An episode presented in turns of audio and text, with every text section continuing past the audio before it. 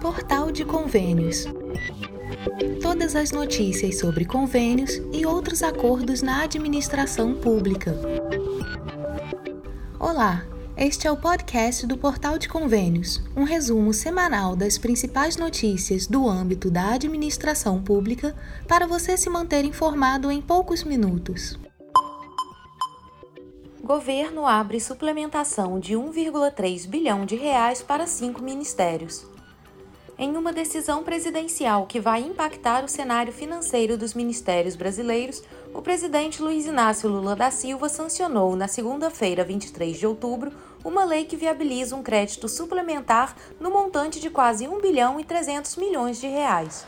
A alocação desses recursos será destinada a cinco ministérios estratégicos: Agricultura e Pecuária, Educação, Minas e Energia, Saúde e Integração e Desenvolvimento Regional. Esta medida, aprovada pelo Congresso Nacional, foi oficialmente publicada no Diário Oficial da União, consolidando um passo importante na gestão financeira do país. O Ministério da Saúde emergiu como principal beneficiário, recebendo uma parcela substancial de 500 milhões de reais, o que representa 38,55% dos recursos. Esses fundos estão destinados a fortalecer o financiamento de serviços de assistência hospitalar e ambulatorial vinculados ao Fundo Nacional de Saúde. Ademais, os recursos alocados ao Ministério da Integração e do Desenvolvimento Regional, que totalizam 35,85% do valor total, serão divididos entre a administração direta da pasta, com 40 milhões, e o apoio a projetos da Companhia de Desenvolvimento dos Vales do São Francisco e do Parnaíba, a Codevasf, com vultuosos 425 milhões de reais. O Ministério da Educação assegurou uma fatia de 21,4% dos recursos para incrementar o orçamento de universidades e institutos federais, com 173,92 milhões, além de prover a Empresa Brasileira de Serviços Hospitalares com 101,57 milhões e o Colégio Pedro II, uma entidade federal de ensino médio no Rio de Janeiro, com 1,77 milhão. Por outro lado, o Ministério da Agricultura e Pecuária receberá 3,5% dos recursos, totalizando 42,29 milhões de reais, para estimular o desenvolvimento do setor agropecuário. Enquanto isso, o Ministério de Minas e Energia receberá 0,7% desse aporte, equivalente a 9,25 milhões, que serão direcionados à Agência Nacional de Mineração para cobrir despesas de contratos administrativos e atualização do SIGARES, o atual sistema de controle de áreas de mineração. É importante notar que esses ajustes financeiros não implicam um aumento nas despesas, uma vez que os recursos estão sendo redirecionados do orçamento original de outros órgãos federais.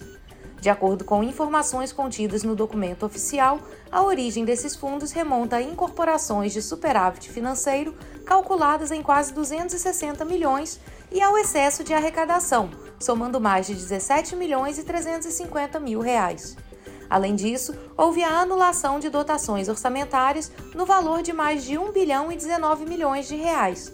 Essas ações visam otimizar a utilização dos recursos públicos e fortalecer setores-chave da economia e infraestrutura do Brasil. Expansão do 5G no Brasil. 432 municípios recebem liberação de sinal. Um total de 432 municípios adicionais receberam na última segunda-feira, 23 de outubro, a tão aguardada liberação do espectro da faixa de 3,5 GHz que é popularmente conhecida como 5G. Essa expansão no Brasil levará o número total de municípios contemplados para cerca de 2.456, abrangendo uma impressionante parcela de 156 milhões de cidadãos brasileiros, o que representa 73% da população do país.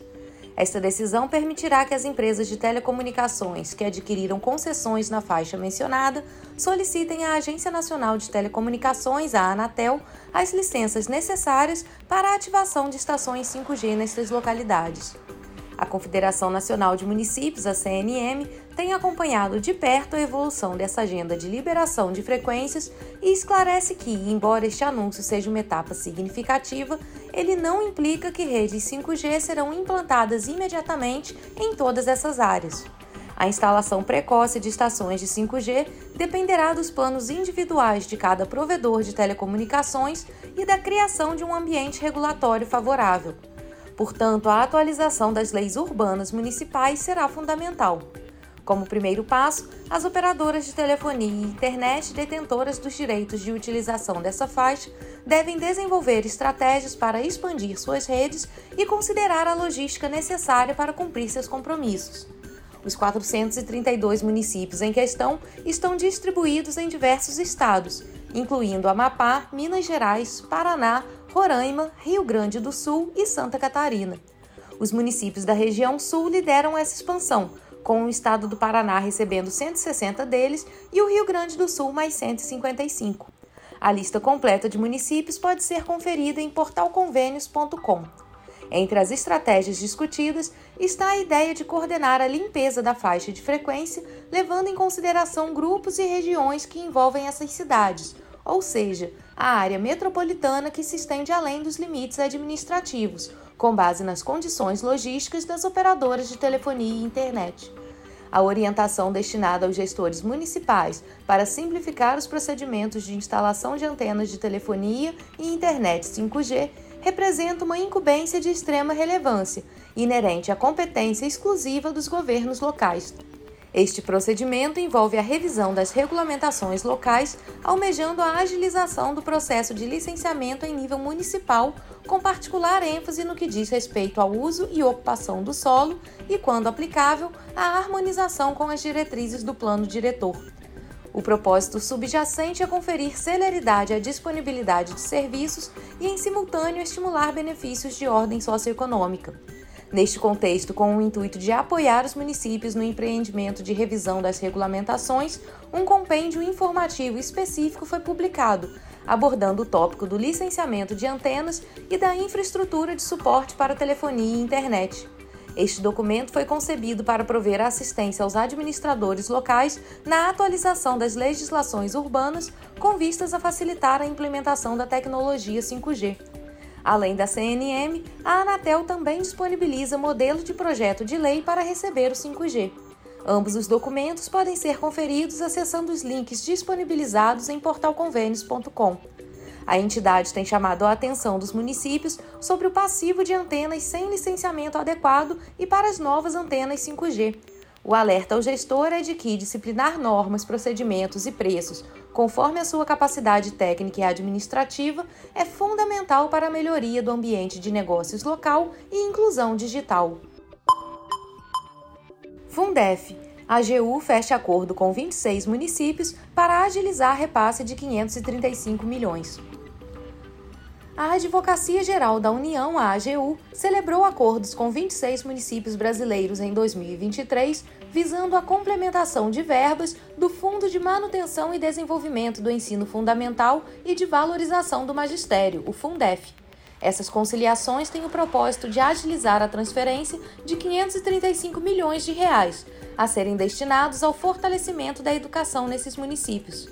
É importante ressaltar que o direito dos municípios à complementação dos recursos do Fundef já havia sido reconhecido pelo Superior Tribunal de Justiça. No entanto, os processos relacionados aos cálculos dos valores devidos ainda estavam em trâmite nos tribunais. Nos termos dos acordos estabelecidos, os municípios se comprometem a direcionar integralmente os recursos a serem recebidos exclusivamente para os objetivos do Fundef e Fundeb. Em outras palavras, esses recursos serão direcionados para ações relacionadas à manutenção e ao desenvolvimento do ensino fundamental público, bem como para a valorização do corpo docente. Dentre os 26 acordos celebrados, 22 deles serão pagos em 2024, enquanto os outros quatro estão programados para serem liquidados em 2025, seguindo o calendário de pagamento de precatórios estabelecido. É relevante mencionar que as quantias em discussão se referem aos repasses realizados durante o período de 1998 a 2007. O primeiro acordo relacionado ao Fundef foi intermediado pela AGU em 2016 e as conciliações foram expandidas após a inclusão do tema no Plano Nacional de Negociação número 13 da AGU. Este importante passo reforça o compromisso em solucionar pendências e fortalecer a educação fundamental no Brasil, beneficiando diretamente os municípios envolvidos. A Procuradora Nacional da União de Negociação, Clara Nitão, assinala que a autocomposição nos processos de Fundef é pauta prioritária da Procuradoria Nacional da União de Negociação, por possibilitar o encerramento definitivo de demandas que já duram mais de uma década com o direcionamento da verba devida à educação. Os acordos foram celebrados com sete municípios no Piauí, sete na Bahia, dois municípios no estado do Ceará, dois do Amazonas, dois da Paraíba, dois do Pará, três no Maranhão e um no Tocantins. A AGU também está atuando para encerrar os litígios envolvendo o repasse de valores do Fundef para os estados.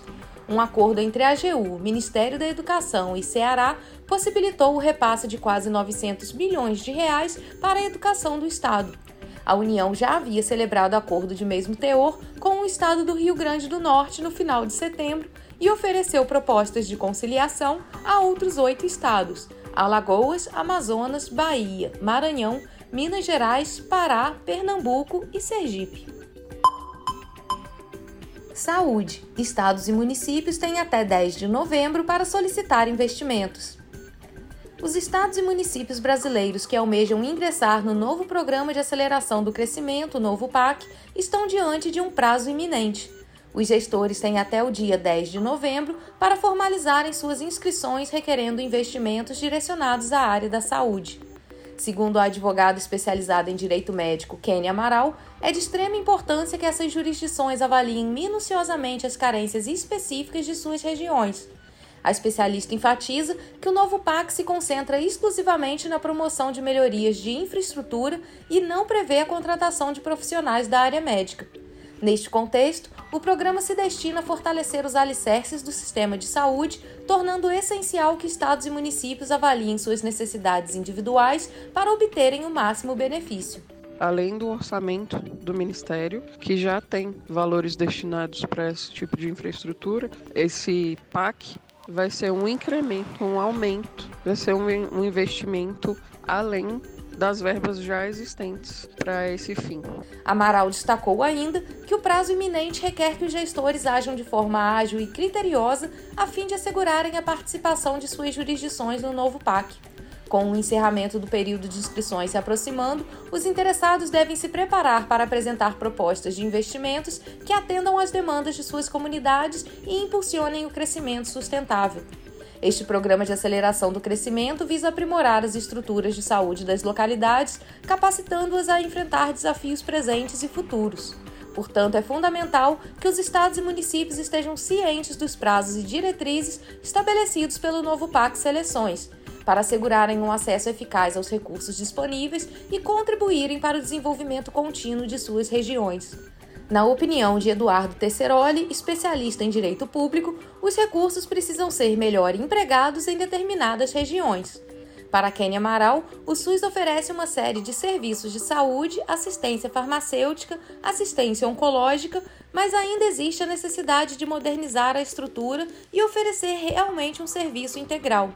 De acordo com Eduardo Tesseroli, os municípios e os estados precisam de investimento em políticas públicas e especialmente em obras de infraestrutura econômica, social e urbana. Os municípios e os estados vão precisar repassar recursos próprios, e é o que por si só já torna bastante precária e caótica a possibilidade do atendimento das demandas, afinal. Se eles já não têm recursos atualmente, né, porque a receita tanto de estados quanto de municípios são bem delimitadas, né, por, pelos impostos que são de suas competências arrecadar, então nós temos sim essas é, grandes é, limitações de recursos por parte desses entes políticos, estados e municípios. Segundo informações divulgadas pelo Portal da Transparência, o orçamento atualizado destinado à área de saúde no Brasil totaliza expressivos 180,42 bilhões de reais. Até o momento, as despesas executadas alcançaram a marca de 120,94 bilhões, revelando um significativo compromisso com o setor. O Ministério da Saúde demonstra um comprometimento vigoroso com o fortalecimento do sistema de saúde nacional.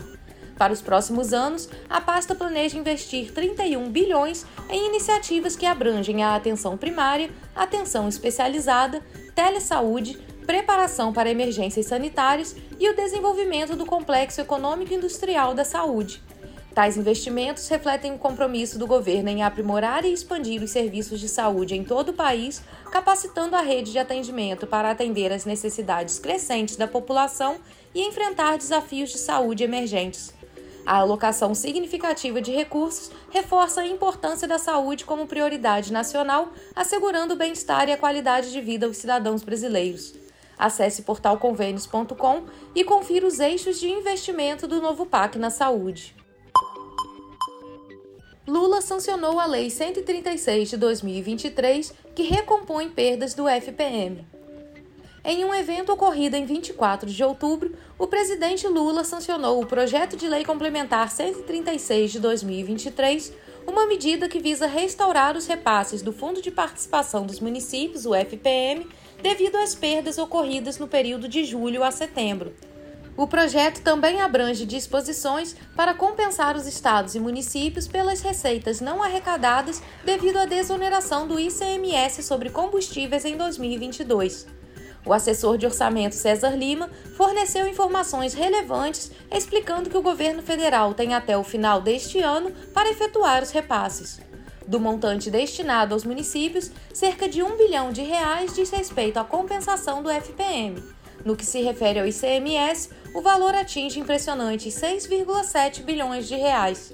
Entretanto, a alocação entre as diferentes cidades será ajustada de forma variável, seguindo as normas e diretrizes estabelecidas por cada estado. Que, no caso do ICMS, né, há estados que tinham é, liminares na justiça que receberam esses valores. Então, assim, tem estado até que tem que compensar a União, né, porque recebeu a mais. Tem estado que vai receber mais, outros menos. Tem estado que eu acho que vai ficar devendo. E cada caso é um caso. José Henrique Tigre, presidente da União dos Municípios da Bahia e prefeito de Belo Campo, comemora a sanção, que, segundo ele, será fundamental para minimizar a crise dos municípios. Nós ficamos satisfeitos já era um direito adquirido da gente. Né? Então o governo faz essa recomposição, antecipa que seria pago em 2024, é, antecipa para ser pago agora em 2023, né? e recompõe também o FPM, as perdas que porventura aconteceram até agora no mês de setembro, referente ao mês de setembro. Então os prefeitos e prefeitas do Brasil inteiro. Fico extremamente satisfeito, né? E agora é aguardar esse recurso chegar na conta para que nós possamos aí amenizar a crise que vem ocorrendo. Em nota, o presidente da Confederação Nacional dos Municípios, Paulo Zilkowski, comemorou a assinatura, mas ressaltou que essa é uma solução provisória. Segundo ele, a medida era urgente e necessária. No entanto, é preciso que todos estejam de fato atentos à real situação do país.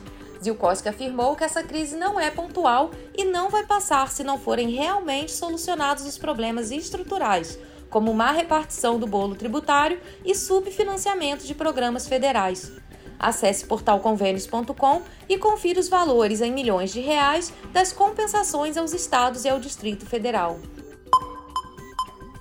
TCU alerta para a falta de auditoria em plataformas privadas de licitação o Tribunal de Contas da União, o TCU, realizou uma avaliação detalhada sobre a implementação da Lei 14.133 de 2021, que promoveu mudanças significativas nas regras de licitações e contratos para órgãos da administração pública federal, estadual, municipal e do Distrito Federal.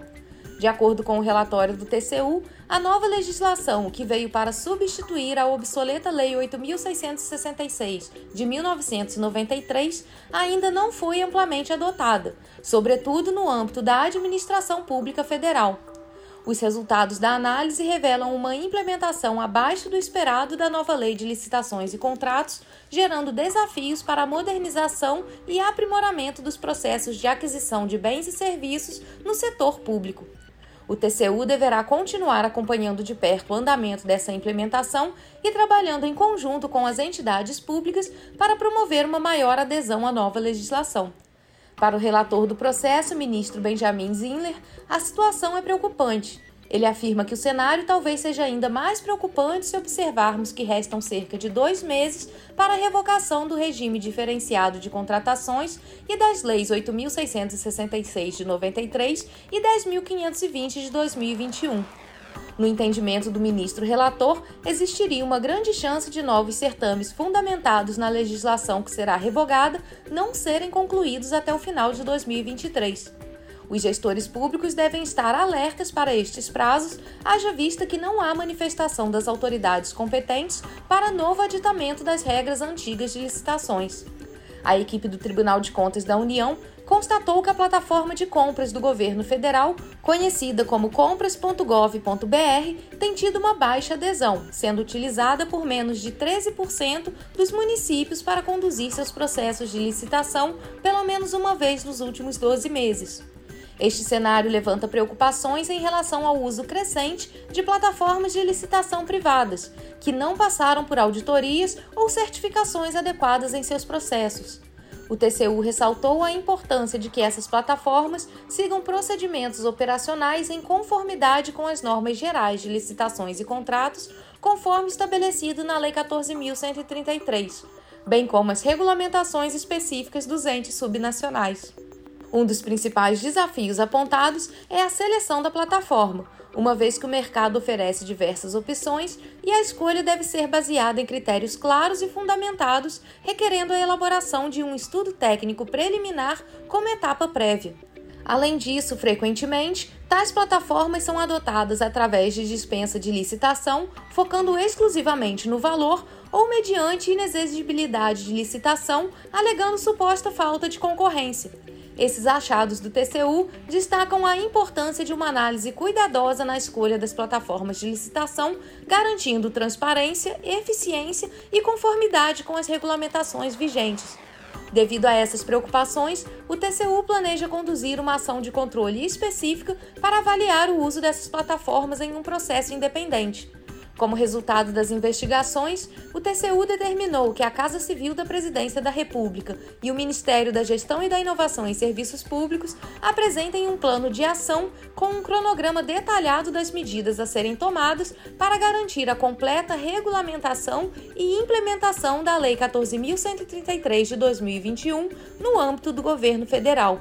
O TCU continuará monitorando essa questão e promovendo diretrizes para mitigar riscos e melhorar o processo de licitação no Brasil. Você ouviu mais um podcast do Portal de Convênios, te atualizando sobre projetos, prazos e ações em administração pública. Continue se informando em nosso site portalconvênios.com. Até a próxima!